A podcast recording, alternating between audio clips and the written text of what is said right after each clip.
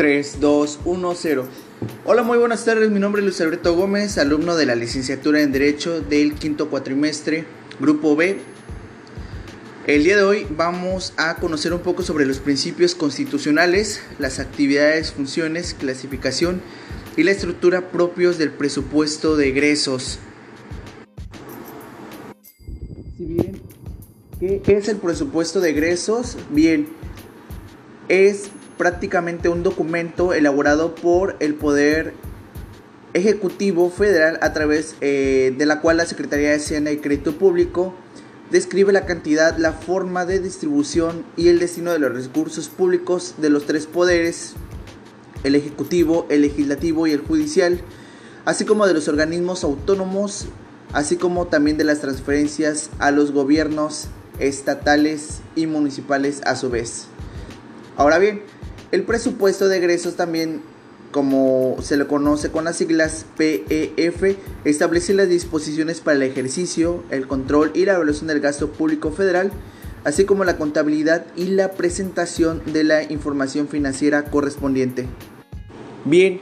¿cómo se integra el presupuesto de egresos de la Federación? Es conforme a las prácticas y procedimientos parlamentarios de la Cámara de Diputados, el presupuesto de egresos de la Federación se aprueba mediante la votación en el Pleno de la Cámara de, Diputados, eh, por lo que es preciso que eh, se, se, sufragen a favor del proyecto el 50% más uno de los diputados presentes que asisten, eh, salvo las, bueno, los, no, los no votos y siempre y cuando pues exista esta esta aprobación por parte de la Cámara ya mencionada. Ahora bien, ¿cómo se elabora y cómo es que se aprueba el presupuesto de, la, e, de los egresos de la Federación? Bien, eh, la fracción cuarta del artículo 74 constitucional establece que el titular del Poder Ejecutivo Federal, en este caso sería el presidente de la República, el presidente Andrés Manuel López Obrador, Obrador perdón, eh, establece pues em, pues esta propuesta que debe de ser llegar a la Cámara de Diputados para eh, pues mencionar el gasto público a más tardar el 15 de noviembre del año. Y eso fue.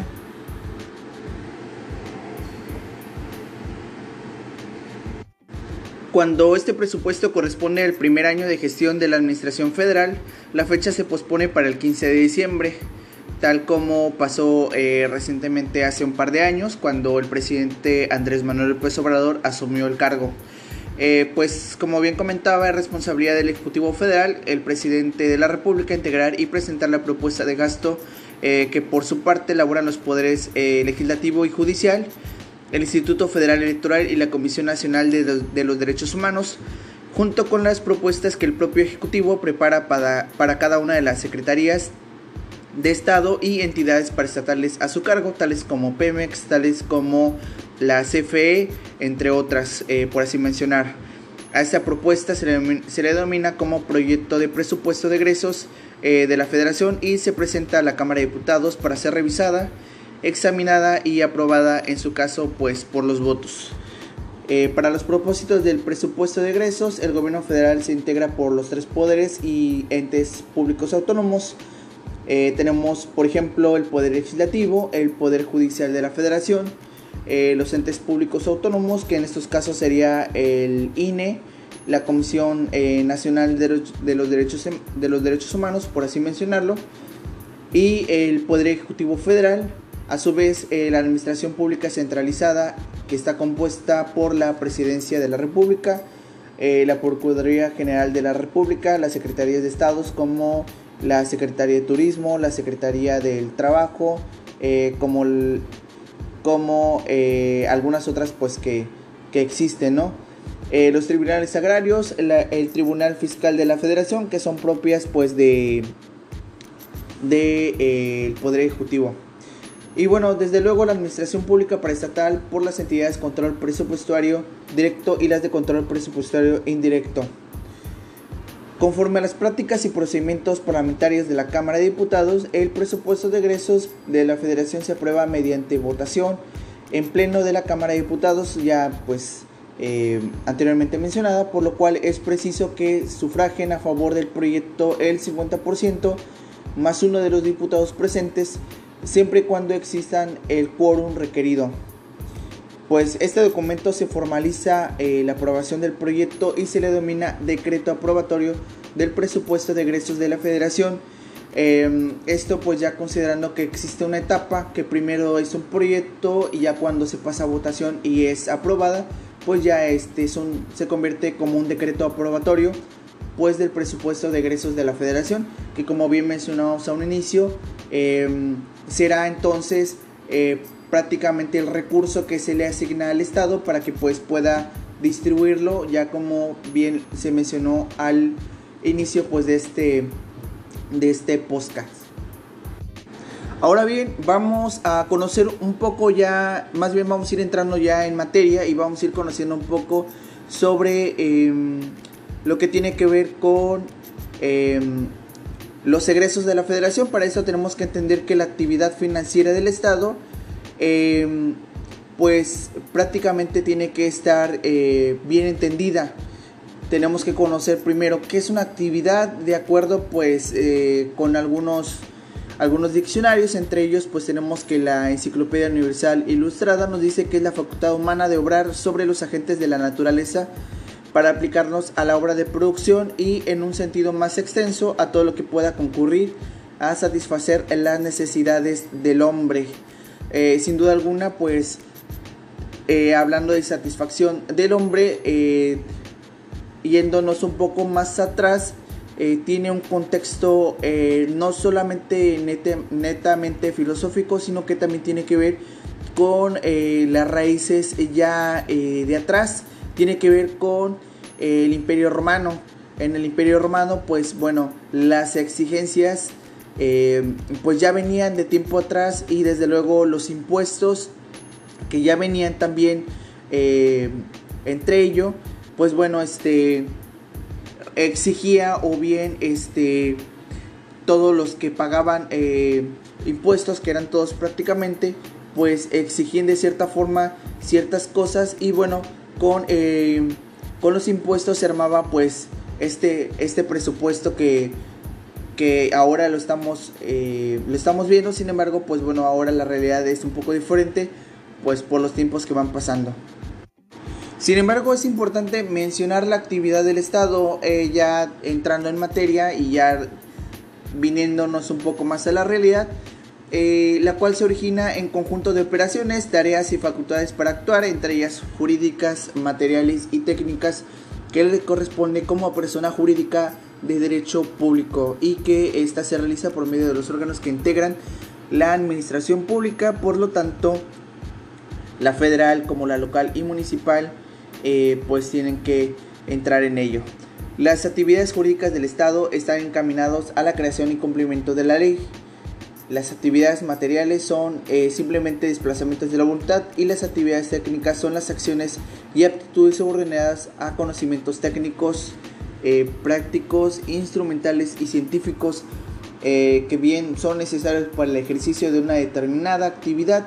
que capacitan al hombre para mejorar su bienestar. Todo esto va dirigido y va este, enfocado pues para mejorar el bienestar humano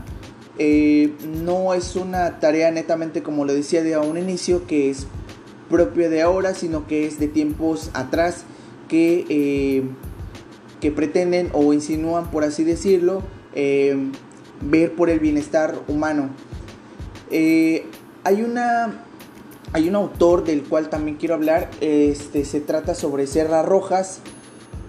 tratando un poco a Luis Izaga pues define que la actividad del Estado como eh, lo que debe de hacer el Estado es el conjunto de las normas que crean órganos que fijan su funcionamiento y los fines que debe de alcanzar. Es todo aquello que el Estado está obligado a hacer a través de sus diversos órganos para satisfacer las necesidades que demandan en una sociedad. Mm, creo que es necesario también comentar que al darnos una idea de lo que eh, se entiende como actividad del Estado, eh, es necesario también entender mejor lo que significa la actividad financiera del Estado. que son eh, cosas diferentes pero que van a la mano. Y pues bueno, partiremos como la definición de la palabra finanzas, eh, según Filo Hipólito Rossi, en su libro de instrucciones de derecho financiero, eh, nos señala que viene del francés finances y esta palabra latina finatio de la raíz finis que significa acabar, poner término mediante pago o simplemente una prestación pecuaniaria. Eh, su origen financiar es pagar y su sentido se ha extendido de la manera de obtener dinero a su empleo o su utilización. Mientras la palabra financiero, ahora bien, que se refiere a la hacienda pública, es la actividad del Estado eh, consistente en determinar el costo de las necesidades estatales y las generales de los habitantes de un país, la terminación de los medios eh, dinerarios para atenderlas y su forma de obtención, así como su administración y la realización dinaria de aquellas necesidades. Y como dinaria nos referimos monetariamente hablando, dinero, eh, por así decir, que tiene que ver el dinero entre, pues entre líneas, por así decir. Bien, pasando a las teorías de la actividad financiera del Estado, como toda persona necesita de ingresos para satisfacer eh, sus necesidades, eh, pues humanamente hablando, pues todos, todos, todos, sin, sin excepción alguna, necesita de dinero. Toda aquella persona que necesita hacer algún gasto, eh, abastecer la casa, el pagar la luz, el, el, tener internet, pues bueno, requiere de, de un ingreso para poder cubrir esos gastos y bueno a estas el Estado les llama gastos a todo y pues a ellos se le denomina como actividad financiera y se apoyan en tres teorías, eh, entre ellas están las teorías económicas, las teorías políticas y las teorías eh, sociológicas. Bien, la teoría, eh, la teoría económica, bien, en esta, en esta pues se ve reflejada la acción del Estado y este, pues prácticamente es el, consumo improductivo por, porque al presionar a los particulares con el pago y el cumplimiento de sus obligaciones tributarias, eh, le quita una parte de su renta que podría ser utilizada en tres cosas. Tenemos, eh, tenemos en mente, por ejemplo, Antonio de Viti de Marco, que en su libro de Teoría del Estado Cooperativo, nos indica y nos señala que guarda relación con una sociedad cooperativa de producción y consumo, considerando que el Estado como factor de producción eh, tiene derecho a una parte de la riqueza creada con su aportación, como si fuera un socio de, como si fuera un socio de eh, dicha sociedad. Mm, Luigi también, Luigi Eunaudi nos recuerda que de las ideas de Divito de Marco, ya que según él el Estado influye en la producción pero no es un factor como tal.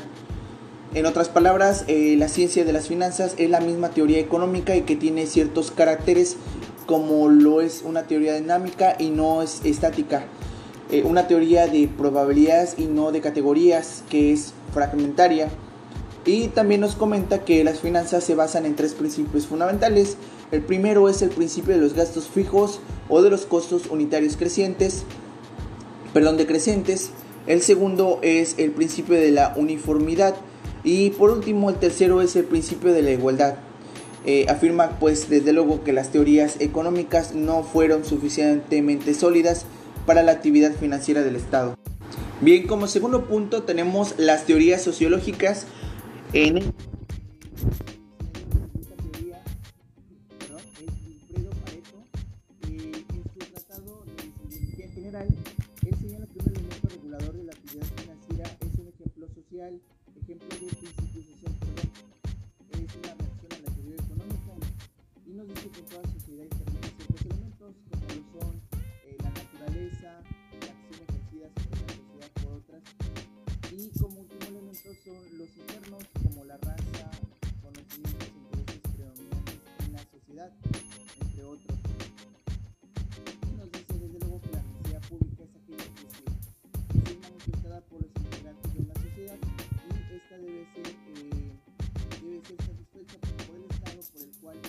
esa necesidad se convierte pues.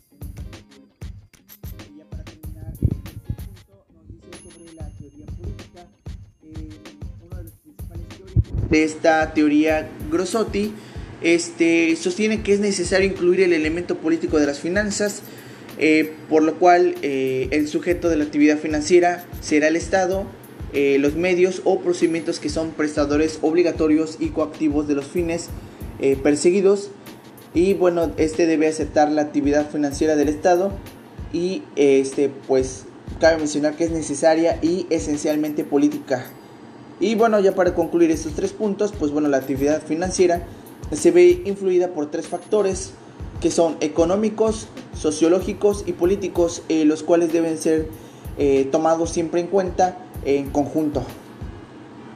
Bien, ya regresando al presupuesto de, egresos de México, que bueno es lo que estamos tocando, sin embargo estamos entrando en materia para que podamos entender un poco más sobre eh, su importancia, sobre sus características y bueno, este vamos a conocer un poco también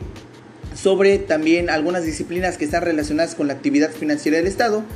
Entre ellas, pues bueno, estas ciencias eh, se le conocen como auxilian, em, porque pues prácticamente auxilian eh, al estudio de los aspectos importantes que nacen entre las relaciones y la búsqueda de los fines del Estado. Entre esas ramas que auxilian pues la actividad financiera, este eh, se encuentra la ciencia de las finanzas públicas, el derecho financiero, la economía financiera y la política financiera. Em, entre ellos, pues bueno, las finanzas públicas, como bien lo comenta eh, Gaulani, eh, afirma que es la disciplina que por la investigación de los hechos procura explicar los fenómenos vinculados a la obtención y erogación de dinero que son necesarios para el funcionamiento de los servicios a cargo del Estado de otras personas del derecho público, así como los eh, demás efectos derivados de esta actividad gubernativa, eh, responde a lo que es y por lo que es. Bien, eh, vamos avanzando un poco sobre la explicación. Entre ellos, este es necesario también entender que la política hacendaria, em, esta se encarga de estudiar y de analizar los ingresos y los gastos que tiene el Estado. Tiene como objetivo eh, armonizar el manejo de las finanzas del sector público con las necesidades financieras del desarrollo económico y con las vinculadas a las que el sector público y el sector privado eh, pues tratan algunos temas relacionados con las condiciones financieras em, propicias a la reconstrucción de los procesos de ahorro, la inversión y a mejorar la, productividad de los sectores estratégicos de la economía y a un reparto social más justo de los, de los frutos del desarrollo. Bien, otra de las cosas que también tienen que ver, pues bueno, el fisco, el erario y la hacienda pública este, son elementos que tienen que ver con este, con el, egreso, con el presupuesto de egreso. Y tiene que ver el fisco. El fisco es eh, algo muy importante que tiene que ver eh, su etimología. Pues bueno, viene del, latino fiscus, que eh, nos dice Rossi, que quiere decir canasta de mimbre. Y bueno, este, en la cual pues antiguamente se guardaba el dinero en la época romana. Como bien indicaba yo también a, en el desarrollo del, del eh, tiene mucho que ver todo esto con los antiguos romanos porque este, prácticamente ellos ya pagaban impuestos, se organizaban y rendían un tributo pues al emperador o al gobernador que se encontraba pues en cierta región. Y pues bueno, este también hace alusión ya retomando a lo que eh, tiene que ver con la, el vocablo, la etimología de fisco, este, pues bueno, tiene que ver con eh, las canastas en la cual pues ellos guardaban su dinero y pues bueno, se hizo extensiva toda la bolsa en la, a la cual pues eh, servía para guardar el dinero. Era sobre todo el tesoro del soberano en el cual pues ahí se guardaba eh, todo, toda la riqueza, todo el dinero al, rey. Em, patrimonio privado pues que tenía que ser para, para el rey. Bien, otro, otro término que tenemos que entender es el erario. Este erario, pues bueno, tenemos que entender que es un tesoro público o del Estado, eh, así tal cual nos lo describe Flores Ábala, eh, y este define como al Estado considerado como el titular de la hacienda pública y con el derecho a exigir el cumplimiento de las prestaciones existentes a su favor y con obligación de cubrir a quienes resulten a su cargo. Es necesario eh, aclarar que tanto el término fisco y erario en la actualidad son sinónimos. Eh, entender que pues prácticamente eh, son lo mismo, pero la alusión entre una y la otra pues bueno es, es la misma. Bien, la hacienda pública desde luego es importante. Este, pues bien, Flores Zavala, que es un escritor eh, y un autor más bien, nos dice que es el conjunto de bienes que una entidad pública, llámese federación, estados, municipios, dependiendo a, al estado, al estado, pues bueno, este, posee un, un momento dado para la realización de sus atribuciones, así como las deudas que son a su cargo por el mismo motivo. La palabra hacienda tiene un origen latín que viene de facera, eh, deriva del árabe eh, que significa cámara del tesoro. De acuerdo con Hipólito Rossi, que es este autor, en conclusión es el conjunto de bienes y medios de producción que permiten el, abastecimiento de una comunidad. El adjetivo de pública, pues no, significa que, según Rossi, eh, toda la vida económica de los entes públicos y en sentido estricto hacen mención a los ingresos pertenecientes y gastos de las, de las entidades públicas. En conclusión podemos decir que es el conjunto de ingresos, propiedades y gastos de los entes públicos y constituye un factor de gran importancia en el volumen de la renta nacional y la distribución entre los grupos sociales. Y bueno, este ya como para concluir, este todo presupuesto de egreso este pues pues tiene un derecho, tiene un tiene un tiene una razón de ser, pero también está fundamentada sobre todo por el derecho presupuestario.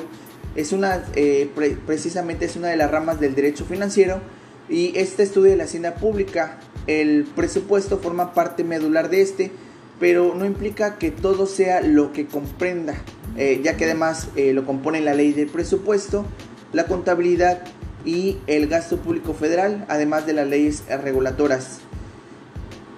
Podemos definirlo como, como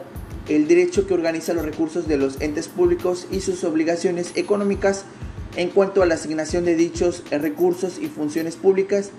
y los procedimientos de gestión y control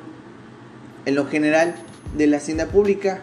El presupuesto pues representa por excelencia el nexo de la unión fundamental entre los ingresos y el gasto público en el cual aparece sintetizada la actividad financiera. Y bien, para concluir, em, es importante que conozcamos cuál es la planificación del presupuesto de egresos de la federación.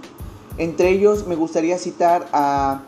Gesta Sánchez, eh, el cual nos afirma que la planificación es una decisión global sobre el desarrollo del orden económico y social eh, que ha sido ponderada racionalmente sobre una copia de información y un cálculo de posibilidades alternativas. Eh, para ello, la planificación es la organización política de una mayor eficiencia. Es si bien la planificación de la organización política para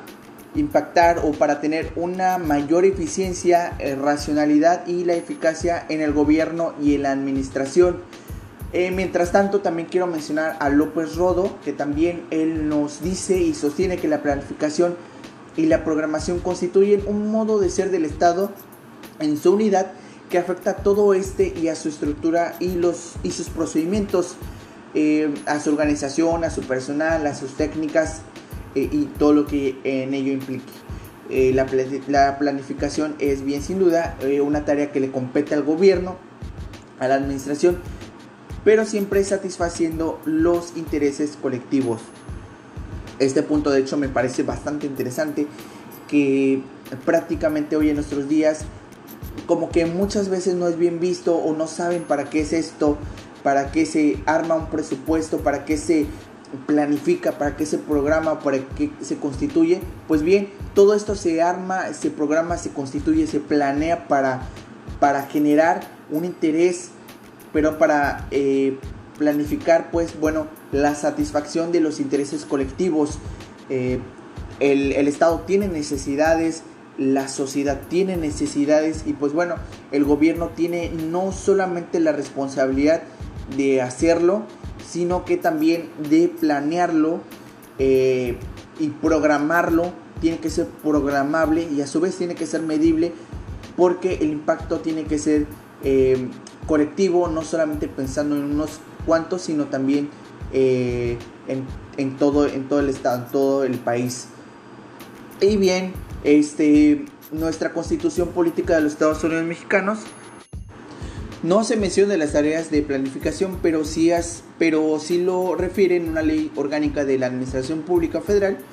Entre, entre, pues, entre ello pues podemos, entregar, podemos encontrar la formulación a cargo del Ejecutivo Federal de los planes nacionales, sectoriales y regionales del desarrollo económico y social en esta ley, pues del presupuesto de contabilidad y gasto público federal, se establece la programación del gasto público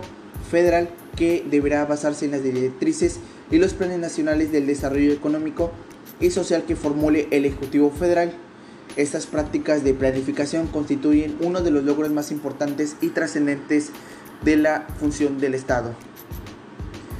Em, prácticamente sería todo de mi parte. Eh, agradezco mucho la escucha y el tiempo que eh, hayan invertido pues en, escucharme, en poder aprender un poquito más sobre lo que tiene que ver en no solamente en conocer el presupuesto de los, del egreso, sino que también eh, cómo es que se forma, cómo es que está planteado y cómo es que este pues tiene una historia que prácticamente se ha ido transformando a lo largo de los tiempos que como bien comentaba Em, viene desde la era de, de pues de los romanos, del imperio romano y pues hasta la fecha pues continúa vigente. Eh, claro, se va adaptando eh, con el paso del tiempo. Sin embargo, pues bueno, tienen unas raíces que hoy en día pues están bien cimentadas. Eh, sería todo mi parte y que tengan una excelente tarde-noche. Hasta pronto.